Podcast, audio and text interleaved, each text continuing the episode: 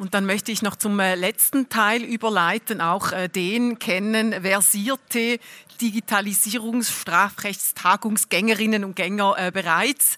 das ist unser traditionelle Podcast, der jetzt schon zum dritten Mal, glaube ich, angeboten wird, auch äh, zum Inventar gehört Duri Monin, der den Podcast jeweils leitet. Und er äh, bringt heute Frau Brigitte Hürlimann mit und äh, im Gespräch mit ihr. Äh, wir freuen uns sehr, Frau Hürlimann, dass Sie zu uns kommen konnten. Brigitte Hürlimann ist wohl eine der bekanntesten und einflussreichsten Gerichts Berichterstatterinnen äh, der Deutschschweiz. Sie hat in äh, verschiedenen äh, bereits Medien geschrieben, also wahrscheinlich ist für ähm, aufmerksame Leserinnen und Leser verschiedener Tageszeitungen ihr Name bereits ein Begriff. Und wir freuen uns sehr, dass Sie Gelegenheit genommen und genutzt haben und die Einladung gefolgt sind, um hier bei uns zu sein. Besten Dank und ich freue mich auf das Gespräch. Ja, liebe Brigitte, hast du das gerade gehört? Ja, ich tue nachher widersprechen, wenn du Fragen stellst. Einflussreichste Gerichtsberichterstatterin. Ich protestiere. Aber das tun wir nachher ausdiskutieren. Nein, ich finde, das stimmt eben schon. Ich meine, euer Format in der Republik, wie heißt es? Im Gericht, am Gericht. Am Gericht. Ist ja schon sehr ausführlich und hat zumindest in der juristischen Szene eine unglaubliche breite Wirkung. Also erstens sind wir ja so ein winziges äh, Digitalmagazin, das es noch nicht lange gibt, das kein Mensch kennt, auch in der Juristenszene leider nicht. Also wie oft Leute ich an einem Gericht da oder an einer Staatsanwaltschaft und stelle mich vor als Brigitte Hürlimann vom Magazin Republik und dann ist mal ein paar Sekunden Ruhe und dann kommt die Nachfrage, was denn das bitte schön sollte sein und wer ich bin. Das eine. Und der andere Nachteil, den wir haben, weil wir ja pro Tag nur allerhöchstens drei Artikel publizieren, haben wir eigentlich nur einmal pro Woche eine feste Gerichtsrubrik. Und ergänzt noch mit anderen breiteren juristischen Themen, das stimmt, aber wir können das Geschehen am Gericht oder nur schon in der Justiz oder in der Strafjustiz überhaupt nicht äh, in dem Maß abdecken, wie es nötig wäre, wie es für das Thema nötig wäre. Also vor zwei Tagen hat es doch eins gehabt, einen Artikel mit ähm, Markus Witterbach, wo ich das ist auch so etwas, ihr nennt ja die Namen von der professionellen Verfahrensbeteiligten. Das ist mal speziell und dann nennen wir auch die Fallnummern. Das erlaubt den neues Anwalt darauf Bezug zu nehmen. Also ich glaube, du darfst die breite Wirkung nicht unterschätzen. Und das ist wie das Lauf für den Artikel vor zwei Jahren zwei Tage. Vor zwei, äh, vor zwei Jahren, genau. Vor zwei Tagen. Das ist wie ein Laufführer durch die Anwaltschaft zumindest. Ja, aber das ist ein Ausnahmefall. Also wir bringen ganz viele Artikel aus Gerichtssälen, die interessieren keinen Mensch. Jetzt bei dem Fall ist es, ja, ist es so ein ungewöhnliches Ereignis in dem Gerichtssaal und es ist ein absoluter Zufall, dass ich dort drinnen gesessen bin, ein Einzelrichterfall am Bezirksgericht Zürich. Ich meine, da gibt es Dutzende pro Tag. Wer geht dort noch hin und welche Medienhäuser leisten sich überhaupt noch Gerichtsberichterstatter innen? Also es ist immer eigentlich ein Zufall, dass eine Journalistin in einem Gerichtssaal sitzt. Außer der Herr Vinzenz steht vor Gericht. Da sind die ersten paar Tage viele Journalisten da, nachher auch nicht mehr. Und der Fall jetzt am Montag ist es gewesen, ja? Montag? Montag, egal. Wo ein, ein Einzelrichter wirklich offen und ehrlich zugegeben, dass er seine Meinung geändert hat, dass er Freisprüche verhängt, dass er sich auf den DMRK und auf die Bundesverfassung stützt. Das ist, äh, das ist derart sensationell, neuartig, ja, dass er es ein bisschen die Runde getragen hat. Mhm. Zu Recht. Aber hat denn das, das Format hat höhere Klickzahlen? Ich würde sagen, überdurchschnittlich gute Klickzahlen. Mhm. Aber das habe ich auch schon gemerkt bei anderen Medien, egal bei welchem Medium das ich geschaffen habe, dass Artikel aus dem Gerichtssaal werden immer unglaublich gut gelesen. Das Aber wieso wird denn die gespart? keine Ahnung. Das, das sage ich bei jedem Gespräch auf jeder Redaktion. Es ist nicht nachvollziehbar. Mhm. Und vor allem, man muss mal die Teams vergleichen auf der Redaktion, zum Beispiel die Teams, die Parlamentsberichterstattung begleiten oder die Arbeit von der Exekutive oder die Sportressorts. Die sind alle viel, ähm, viel ja, breiter aufgestellt, auch viel professioneller, muss man sagen. Und die Gerichtsberichterstattung genießt auf der Redaktion einen unglaublich schlechten Ruf. Und ich habe bis heute nach wahrscheinlich über vier Jahrzehnten in diesem Job nicht verstanden, warum das so einen schlechten Ruf hat. Redaktionsintern. Bei der Leserschaft äh, genießt es ein sehr höchstes Ansehen. Also ich merke jetzt aus deinen Worten, du bist angetrieben. Und was genau treibt dich an? Also ich gehe unglaublich gerne in die Gerichtssaal. Ich finde es unglaublich wichtig. Also wir Medien wir haben die Aufgabe, darüber zu berichten, was in diesen Gerichtssälen passiert. Und wir, wir müssen ja feststellen, dass die Bevölkerung keine Zeit hat, um die Prozesse mitzuverfolgen. Wer kann schon stundenlang in einem Tag die Prozesse mitverfolgen? Und die aller, allermeisten Leute wissen bis heute nicht, dass praktisch alle Prozesse öffentlich werden. Das kann ich immer wieder beten und, und stoße immer wieder auf extrem erstaunte Augen. Und redaktionsintern gilt das, gilt das als billige Geschichte, weil man ja nur in den Gerichtssaal sitzt und nur zulässt und dann so schnell ein kleines Artikel abschreibt. Also, dass das wahnsinnig anspruchsvoll und anstrengend ist und, und dass es auch schwierig ist, das nachzuvollziehen, was da gesagt wird vor Gericht, weil man ja praktisch keine Vorbereitung haben, keine Aktenkenntnis haben, das wird überhaupt nicht zur Kenntnis genommen. Warum bist denn du überhaupt Journalistin geworden? Also du bist wahrscheinlich nicht Journalistin geworden im Wissen, du wirst Gerichtsberichterstatter. Nein, das hätte ich mir nie im Leben vorgestellt.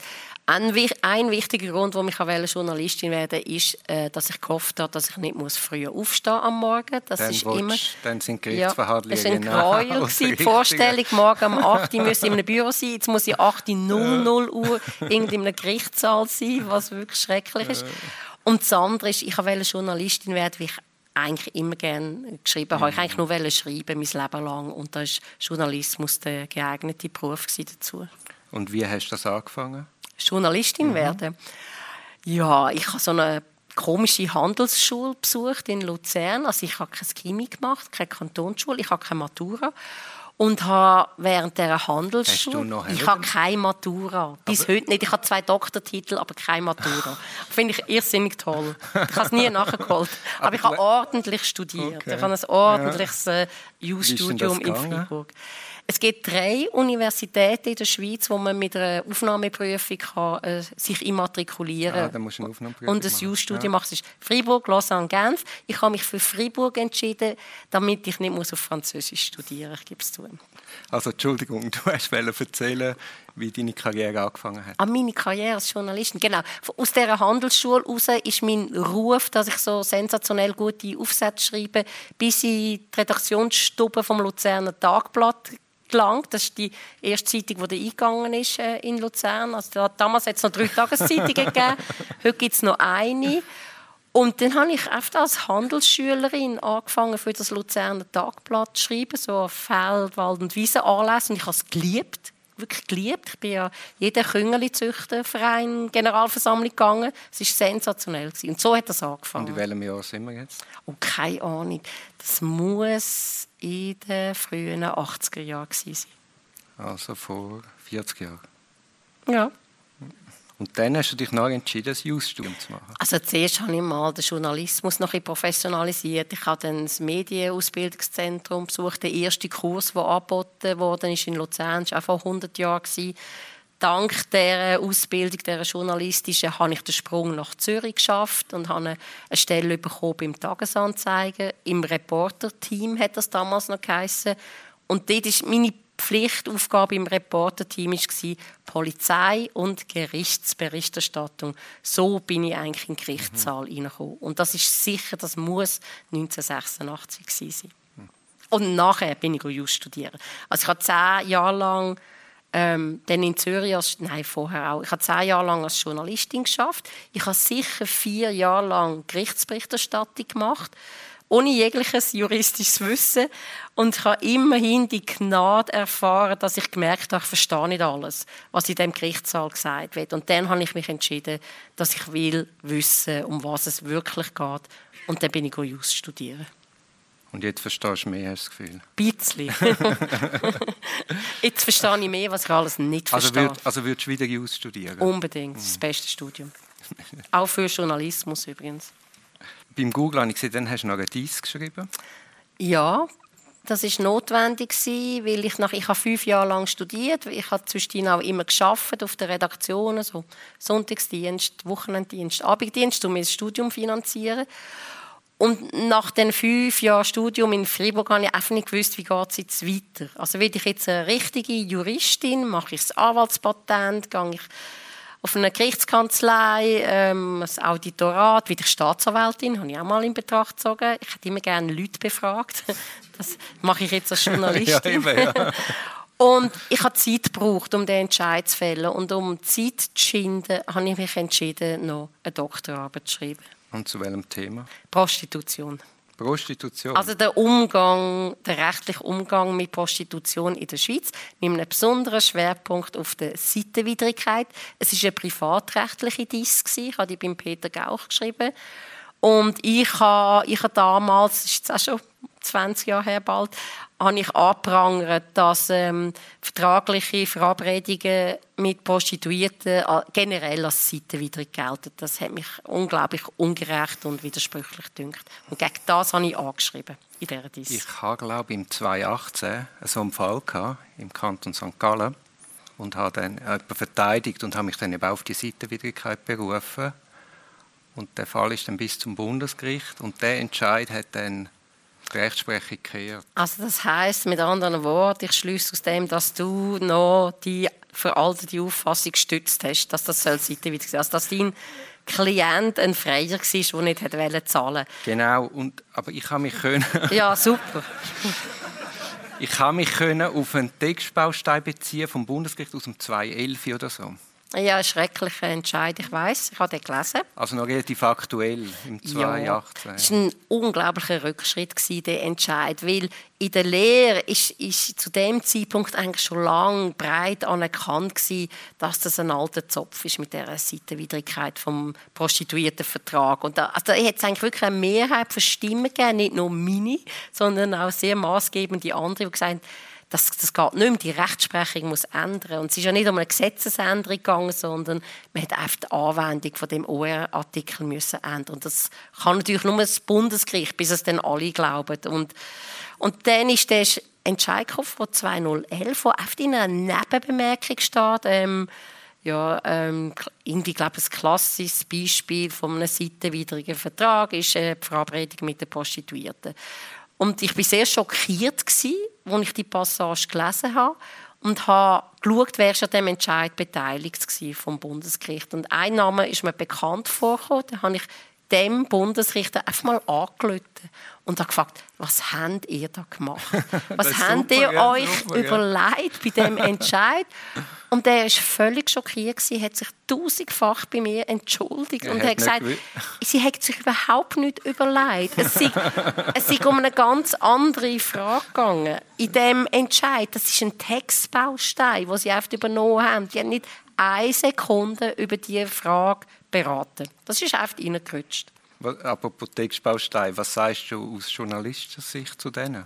Schrecklich, grauenhaft. Also, also ich finde, das hat auch mit der Digitalisierung zu Also die heutigen Urteile, nicht nur vom Bundesgericht, die sind in so vielen Fällen praktisch unleserlich, auch wegen diesen, wegen diesen Wiederholungen, wegen diesen Ausschweifungen, wegen diesen Klammerbemerkungen mit der ganzen Literaturliste.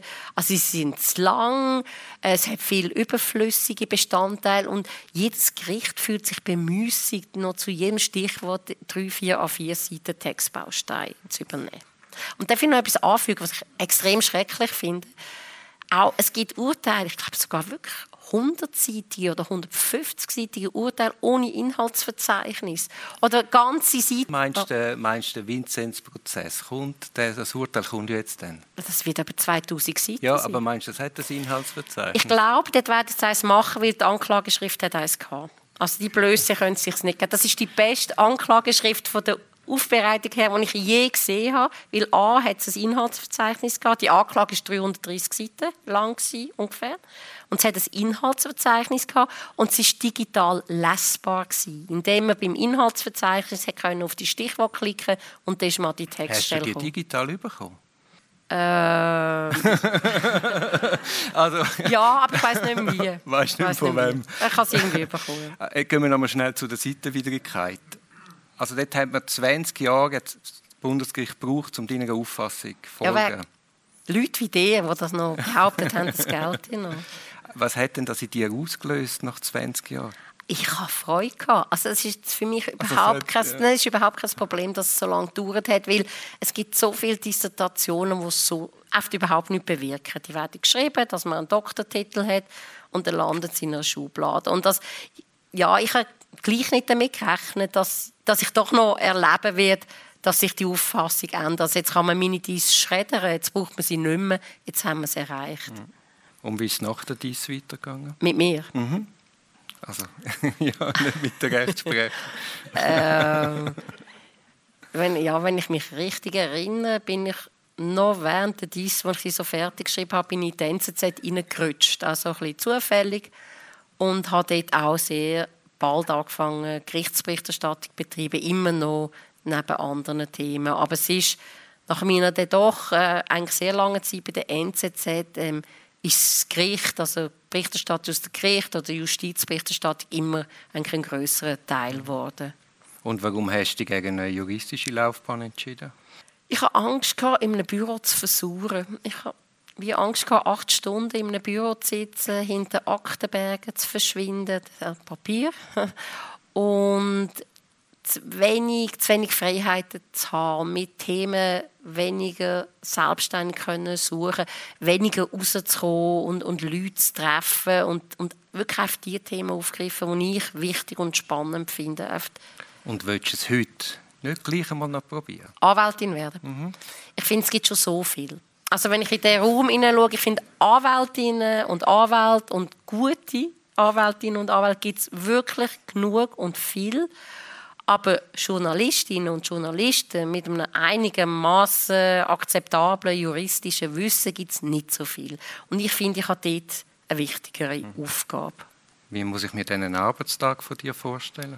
Also jetzt mal abgesehen davon, wenn ich 8.00 Uhr muss in einem Obergerichtssaal sitzen, es gibt, es gibt keinen typischen Arbeitstag. Also der, ja, ich hoffe immer, dass er nicht allzu früh anfängt. Also ich probiere das äh, so einzurichten. Aber wenn ich wenn ich keine Pro Redaktionssitzung am Morgen? Ja, man probiert es aufs Minimum zu begrenzen. Es ja, ja. ist immer noch zu viel. Also wir haben eigentlich am Montag probieren wir alle Sitzungen reinzupressen. Ich probiere sie zu schwänzen, so oft es geht. Und ich sitze viel lieber in einem Gerichtssaal. Also am Montag habe ich jetzt eine wichtige Sitzung verpasst, weil ich zu dem Einzelrichter auf Zürich bin. Ja. Das war viel wichtiger. Gewesen. Und und wenn, aber wenn ich einen Prozess verfolge, dann sind das so völlig unberechenbare Open-End-Arbeitstage. Das, das kennen nicht ihr Anwälte natürlich auch, aber bei den Journalisten kommt noch dazu, und ich bin froh, dass ich das heute nicht mehr habe, dass viele von denen müssen, wenn der Prozess fertig ist und das Urteil gesprochen wird, und das kann am Abend um 10 Uhr sein. Es gibt eine berüchtigte Abteilung am Bezirksgericht Zürich, wo wirklich noch am Abend um 10 Uhr ein Urteil eröffnet.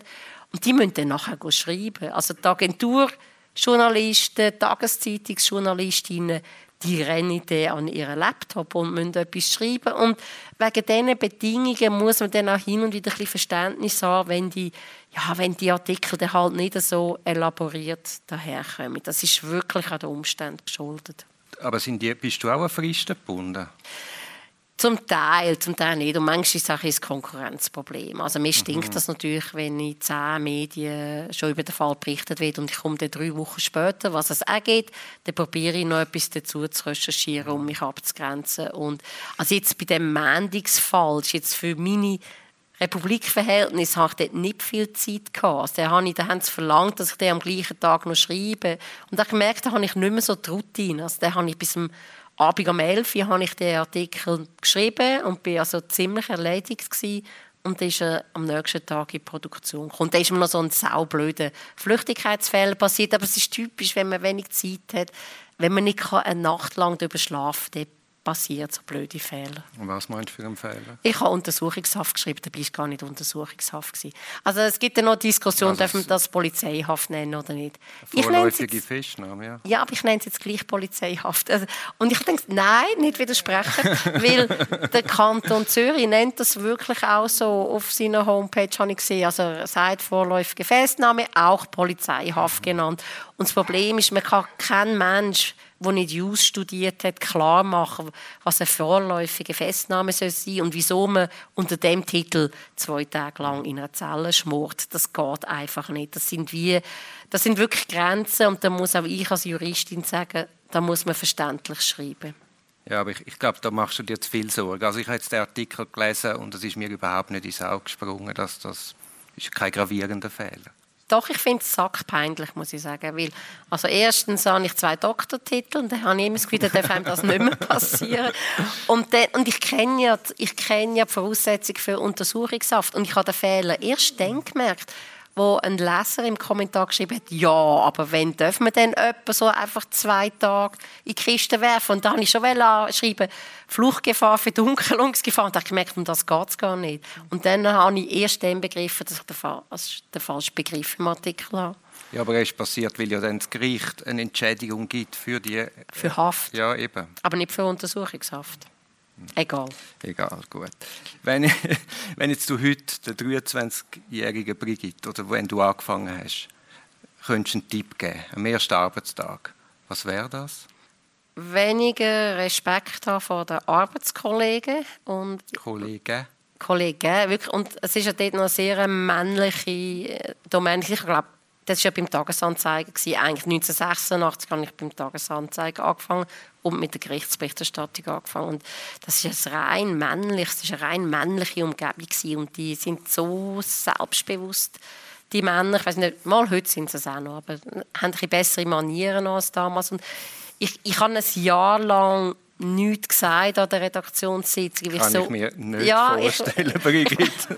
ja, ja, stimmt, ich bin ja jetzt schon heißer vom Reden, aber, aber es ist so eine so eine einschüchternde Atmosphäre. Ich meine, ich bin von Luzern gekommen, ich habe in Zürich knapp gewusst, wo die Bahnhofstraße ist, mehr nicht. Und dann kommt man zum Tagesanzeigen, das Reporterteam mit älteren, berühmten, namhaften Männern, die alles meine Kollegen sind. Und das ist schwierig gewesen. Das habe ich wirklich lange gehabt, bis ich mich, mir dort den Platz erkämpft habe. Vielleicht, dass das kannst du ein bisschen vorstellen. Einer von diesen berühmten Kollegen damals im Reporterteam war der Hans-Jörg Utz. Kennt vielleicht auch niemand mehr heute, aber vielleicht schon.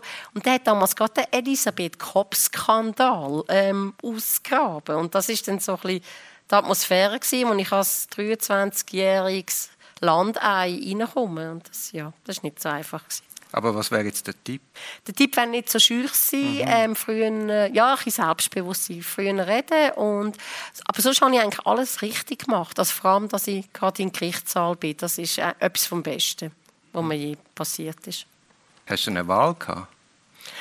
Ja, ich habe mich auf die Reporterstelle mhm. beworben, von dem her habe ich keine Wahl gehabt. Aber ich habe mich nie, jetzt beim Tagesanzeiger, nie um einen anderen Posten bemüht. Ich habe das wirklich wollen. Ich habe die Polizei- und Gerichtsberichterstattung wollen. Polizeiberichterstattung äh, war übrigens noch Demos. Also ich bin sehr Demo-erfahren. Also ich habe alle Demo-Züge mitgemacht. Ähm, aber auch also schreckliche Unfälle, Flugzeugabsturz am Stadlerberg ganz schlimm gewesen. Mhm. Aber es hat eine Phase. Und dann ist man Ja, oder?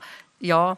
Und dort mhm. hatte ich glaube gar kein Auto mehr gehabt. und dann musste ich ein Taxi rufen und an den Stadler Berg auf. Und ich habe übrigens müssen Autofahren lernen wegen dem, ja, wegen dem Reporterberuf. So ist gar nicht gegangen. Und, ja.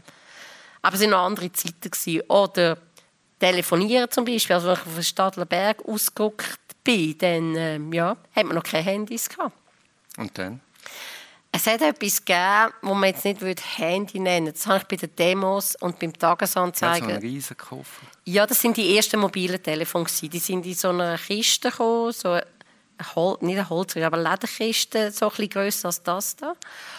Und dort war ein Telefon, das war ein Kilo schwer. Und mit dem konnte man während einer kurzen Zeit können, drahtlos mit der Redaktion Kontakt aufnehmen. Ich habe das ab und zu gemacht während der Demos, um zu sagen, wie viel Platz brauche ich zum Schreiben nachher. Und es hat wirklich eine Situation gegeben, wo ich fast verprügelt worden wäre an der Demo, weil Demo-Teilnehmer gemeint haben, ich sei ein Spitzel, weil wer läuft mit so einem Telefon um an einer Demonstration? Also ein Polizeispitzel natürlich. Ja, ja, ja, schon verstanden.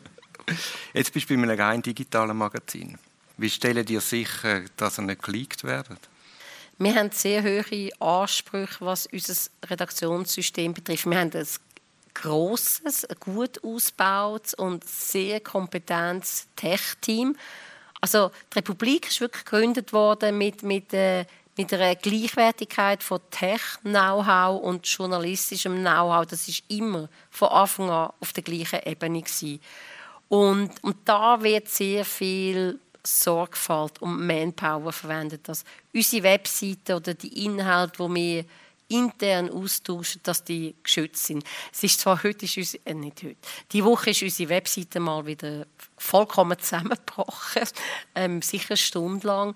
Und Wegen deinem Artikel? Nein, eben blöderweise, es hat noch einen besseren Artikel gegeben, die Woche von Konstantin Zeibt über die unbesiegbare, ruhmreiche russische Armee und die ist derart intensiv verbreitet worden, dass wirklich mal das System mhm. zusammengeht. Das ist leider nicht wegen meinem Artikel. Und wie gestaltest du den Umgang mit Informantinnen? Das ist eine sehr schwierige und heikle Frage. Ähm, ich gehe immer noch davon aus, dass alles, was mir digital zugetragen wird, dass es Spuren hinterlässt, äh, sei es mündlich oder schriftlich. Und das, das sage ich meinen Informantinnen regelmäßig. Ähm, es gibt gewisse Kontakte mit ähm, gesicherten E-Mails, mit Proton-Mails, aber wenn es wirklich um eine absolut heikle Angelegenheit geht, gebe ich zu, äh, also ich bin nicht stolz auf, dann sage ich meinen Informantinnen immer noch, tun sie es irgendwo kopieren, stecken sie es in einen Umschlag und treffen sie mich im Coop-Restaurant. So tun sie am wenigsten Spuren hinterlassen. Und hast du bei dem Treffen das Nattel dabei? Das weiß ich erst im Vorgespräch mit dir, dass man es nicht sollte. Ab sofort ich es nicht mehr dabei haben. Bisher habe ich es dabei gehabt. Aber, ja. Aber, Aber wenn man es ausschaltet, ausschalten längt nicht. Stellst du es einmal aus? Nein, natürlich nicht. Wie ist die Kommunikation von der Gericht mit euch Journalisten? Ziemlich katastrophal. Wobei, man muss auch ehrlicherweise sagen, es gibt große kantonale Unterschiede. Aber da in Zürich sind, ich von Zürich sagen, das ist wirklich ein Trauerspiel. Die basteln seit, ich würde sagen, mindestens fünf Jahren an einem Medienportal, wo die Idee ist, dass die akkreditierten JournalistInnen einen privilegierten Zugang haben zu gewissen Akten, wobei das sind immer noch Anklageschriften, äh, vorinstanzliche Urteile, Verhandlungslisten, mehr nicht. Also Untersuchungsakten selbstverständlich nicht. Aber an diesem Medienportal bastelt das Obergericht seit fünf Jahren. Das läuft seit fünf Jahren. Keine Ahnung. Also sie haben noch irgendeine Verordnung erlassen für den Betrieb, von, unter anderem von dem Portal. Aber das Gemeine ist, das Portal gibt es seit fünf Jahren. Das läuft im Probebetrieb. Und eine große Anzahl von GerichtsberichterstatterInnen im Kanton Zürich kann seit fünf Jahren sich über das Portal bedienen an Informationen und ich, der zu den Dinosauriern gehört von der Gerichtsberichterstatterin, ich muss immer noch anrufen und nach... Du bist nicht dabei? Nein, ich bin nicht Wieso dabei. Nicht? Ich habe damals bei der NZZ, wo, wo das möglich war, sich im Probebetrieb anzumelden, habe ich den Vorzug an einen Kollegen gegeben, der zu meinem Team gehört hat. Mhm. Weil er in erster Linie erste Instanz Prozess organisiert hat und ich zweite Instanz. Und ich hatte den Eindruck, er hat viel mehr Arbeit, weil er immer alle Bezirksgerichte muss telefonieren muss. Ich habe gesagt, komm du, nimm du den Zugang. Ich bin davon ausgegangen, in spätestens zwei Jahren habe ich den auch. Und ich warte jetzt seit fünf Jahren darauf. Ja. Wie funktioniert denn eigentlich eine Akkreditierung? Kollege Münch und ich haben das eben auch mal probiert. Stimmt, die haben es nicht bekommen. ja, man nimmt schon nicht jeden. Also ein gewisses Vertrauen braucht. ein gewisses Vertrauen, Aber, ja, würde ich euch auch nicht entgegenbringen. Darf ich nur das finde ich eben auch so krass. Es gibt, jedes Gericht hat andere Voraussetzungen. Gut, das ist ein Podcast gelegen, das sagt kein Medienunternehmen. Ja gut, aber das würde ich jetzt auch, ja, dann ja, ja, ich jetzt nein, auch widersprechen. Ja, aber wenn natürlich. jetzt für TikTok kommen wäre, ja, ja, nein, nein. Aber wie macht man es richtig? Also, wie macht man es richtig? Du musst für die Republik schaffen zum Beispiel. Also, man braucht noch GerichtsberichterstatterInnen. Nein, darf ich nicht sagen, was krass ist beim Obergericht Zürich? Und es gibt kein anderes Gericht. Wobei eine Anforderung haben sie jetzt, ähm, haben sie jetzt aufgegeben, zum Glück, weil man so lange protestiert hat. Dort müssen wir einen aktuellen Strafregisterauszug ähm, Jedes Mal? Jedes Mal beilegen. Und noch vor wenigen Jahren wie heißt das Papier, wo amtlich ähm, festgestellt wird, dass ich äh, geschäftsfähig bin? Handlungsfähigkeitszeugnis, irgend so etwas. Also ich habe regelmäßig müssen am? Obergericht, doch, am Obergericht Zürich müssen das Handlungsfähigkeitszeugnis einreichen. Und das finde ich schon, das ist wirklich auch ein bisschen demütigend, muss man sagen. Ja, vor Und- allem jedes Mal. ja. Das kann sich schnell ändern, das wissen wir. Und, aber, und da hat jedes Gericht wieder andere Anforderungen. Aber das Obergericht Zürich hat wirklich die strengen Anforderungen als zum Beispiel das Bundesgericht. Dort habe ich viel weniger müssen einreichen. Also. Und äh, das macht jeder Kanton wieder anders und es ist schrecklich. Ja. Und wie kommst du die Anklage über? Eigentlich streng, wenn es wenn das Gericht wirklich ernst nimmt, kommen nur akkreditierte GerichtsberichterstatterInnen eine Anklage über. Und dann ist es wieder sehr unterschiedlich. Sie hat jetzt zum Glück zugenommen, dass man sie über das gesicherte Mail elektronisch zugestellt bekommt. Aber es gibt heute noch einzelne Gerichtsinstanzen, die sagen, kommen Sie vorbei, holen Sie eine Papierkopie ab. Es gibt andere Gerichte, die sagen, Sie dürfen sie einsehen bei uns, Sie dürfen sie lesen, Sie dürfen sie nicht fotografieren, Sie dürfen sie nicht kopieren. Und es gibt nochmal eine Gerichtsinstanz, die tut den Journalisten die Anklageschrift eine Minute vor Beginn der Verhandlung in die Hand drücken und zieht sie nach der Verhandlung wieder ein. Also, das ist wirklich ein Wildwuchs. Wer ist das? Sage ich nicht. Das ist ein öffentlicher Podcast, Entschuldigung. Das ist vielleicht ein Medium, aber es ist ziemlich öffentlich. Und wie ist die Einsicht in Strafbefehl? Ähm, auch oberschwierig, oberlausig. Ich weiß, dass da der Kanton Ja, St. der Kanton Gallen St. Gallen ist sehr vorbildlich. vorbildlich ist. Auch sowieso im Umgang mit Medien hat St. Gallen einen riesigen Schritt gemacht. Und im Kanton Zürich ist es wirklich so, dass man von Staatsanwalt zu Staatsanwaltschaft wandert und dann kann die Listen anschauen und dann dürfen Einzelne bestellen und immerhin Kopien ausgehändigt bekommen. Bist du denn in St. Gallen akkreditiert? Für Ich ha- die Strafbefehlslisten? Nein, ich habe eine Mitarbeiterin, die dort akkreditiert ist. Ich lasse mich in St. Gallen immer für einzelne Prozesse akkreditieren. Das geht ja auch, wenn ich ja mal als Obergericht. Aber für die Strafbefehlseinsichtnahme nicht? Nein, Ja. das kann ich nicht. Ich schaue es ja nicht einmal in Zürich an. Also das würde sich ja auch lohnen. Aber das ist, ähm, das ist also ziemlich toll. Und wie ist es mit Strafurteilen? Ist auch toll. Also ich, erstinstanzliche Urteile, die sind, praktisch, die sind nicht auffindbar. Und da hat man immer noch riesige Kämpfe mit dem Gericht. Es gibt immer noch bis heute Bezirksgericht oder erstinstanzliche Gericht, wo behauptet, nicht rechtskräftige Urteile seien nicht öffentlich, was das Bundesgericht klar wieder leid hat. Aber da muss man wirklich, man muss bis heute noch darum kämpfen, ein Urteil dürfen zu lesen. Oder dann droht es mit riesigen Anonymisierungskosten. Zweitinstanzlich sieht es besser aus. Haben doch, also ich würde sagen, ein großer Teil der zweitinstanzlichen Gerichte in der Schweiz hat eine Entscheidsammlung. Leider zum Teil mit Suchfunktionen, die unbrauchbar sind. Also häufig findet man es dann doch nicht. Das muss ich gleich anrufen und sagen, ich finde den Entscheid nicht, können Sie mir helfen? Und dann verblüfft es mich immer, dass auch die Gerichte, die behaupten, sie würden alles publizieren, einzelne Entscheid doch nicht publizieren. Aber weißt du, darum ist es auch so wichtig, dass ihr in der Republik Fallnummern nennen. extrem Oder auch die wichtig. NZZ, ja. Ja, das war ein riesiger Kampf in den Redaktionen. Ja, wieso denn? Weil das finden alle anderen Journalisten, finden, das ist so völlig nutzlose Information, die paar Ziffern, das sind so Spezialinteressen und das, inter- das will ich niemand wissen.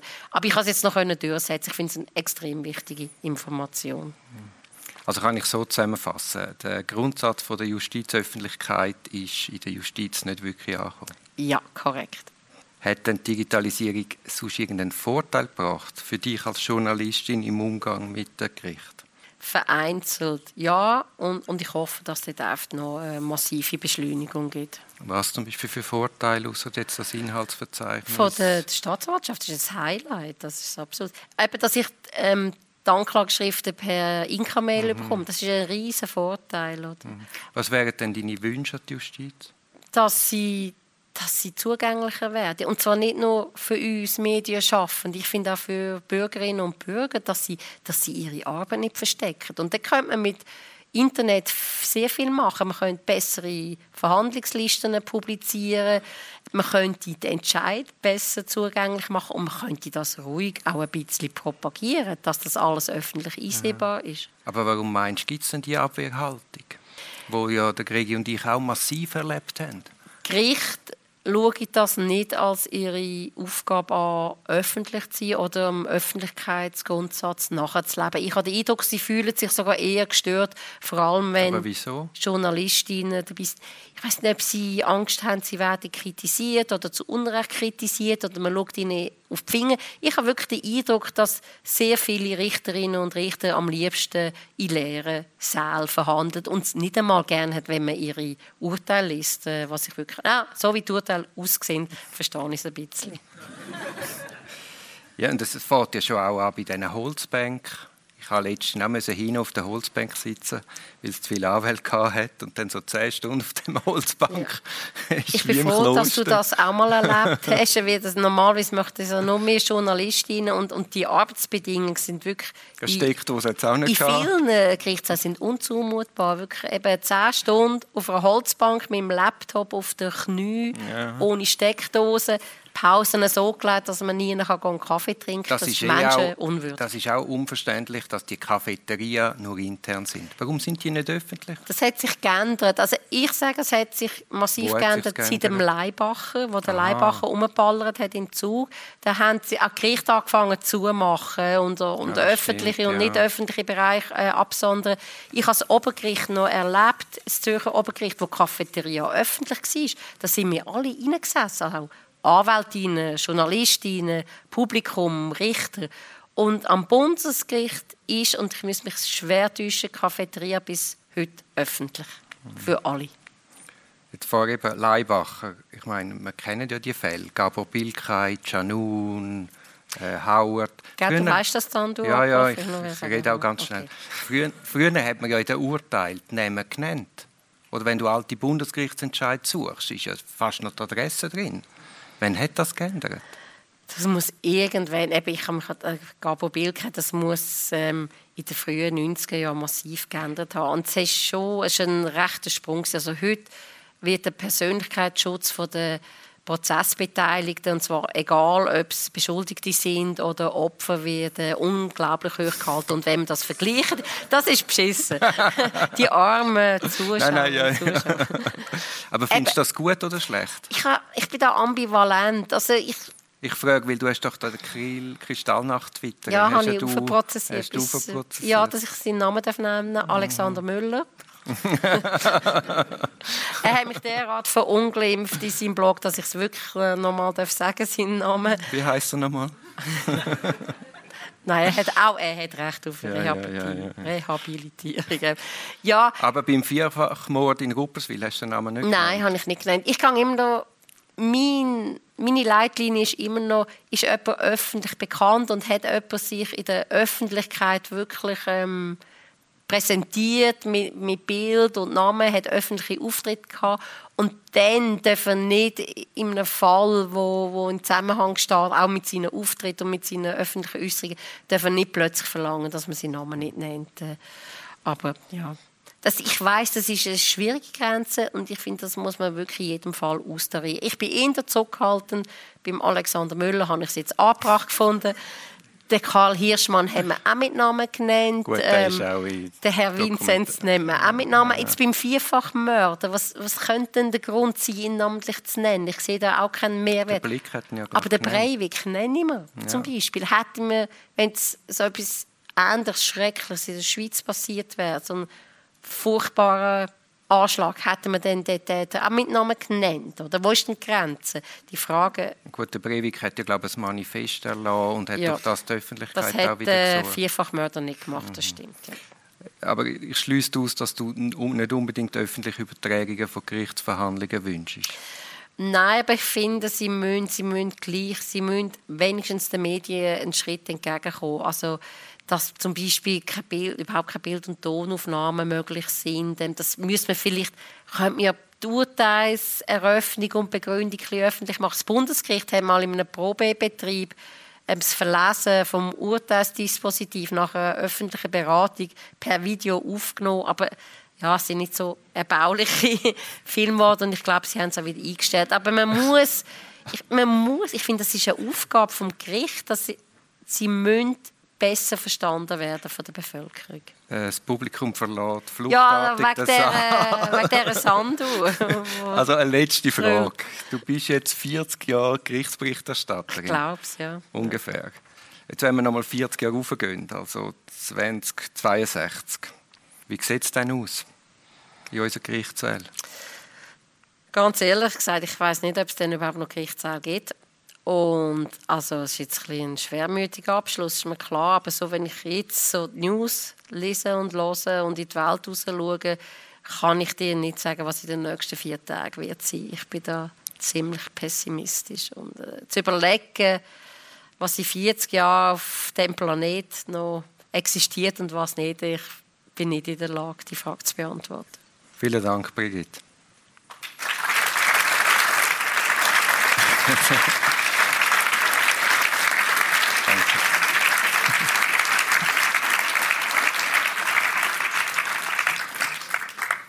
Und jetzt komme ich und sage Apero.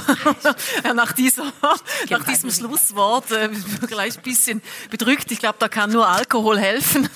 ähm, also darum äh, äh, möchte ich jetzt kurz noch zum Abschluss äh, äh, mich ganz herzlich bedanken für die Aufmerksamkeit, dass Sie da waren. Ich möchte Ihnen auch gleich, weil wir es für einmal geschafft haben, vorauszudenken, den neuen Termin bekannt geben für die nächstjährige Tagung, den wir bereits fixiert haben. Das ist der 15. September, also mark your calendars, falls Sie wieder dabei sein wollen, 15. September 2023. Das ist die eine Nachricht. Die zweite, äh, wir sind äh, nachhaltig, das heißt, wenn Sie das Schildchen abgeben wollen, dürfen Sie das, dann können wir das vielleicht, wenn Sie nächstes Mal wieder dabei sind, nochmals benutzen. Und für all diejenigen noch als Reminder, die eine Bestätigung wollen, die bitte das bei äh, Carol Renier beim Empfang auch noch ähm, abholen für äh, Ihre Weiterbildungscredits. Und sonst möchte ich Sie nicht länger aufhalten, sondern gleich eben zu dem auch traditionellen Apero einladen, der, wie gesagt, je nach Wetter hier draußen im Foyer oder sonst draußen vor der Türe stattfindet.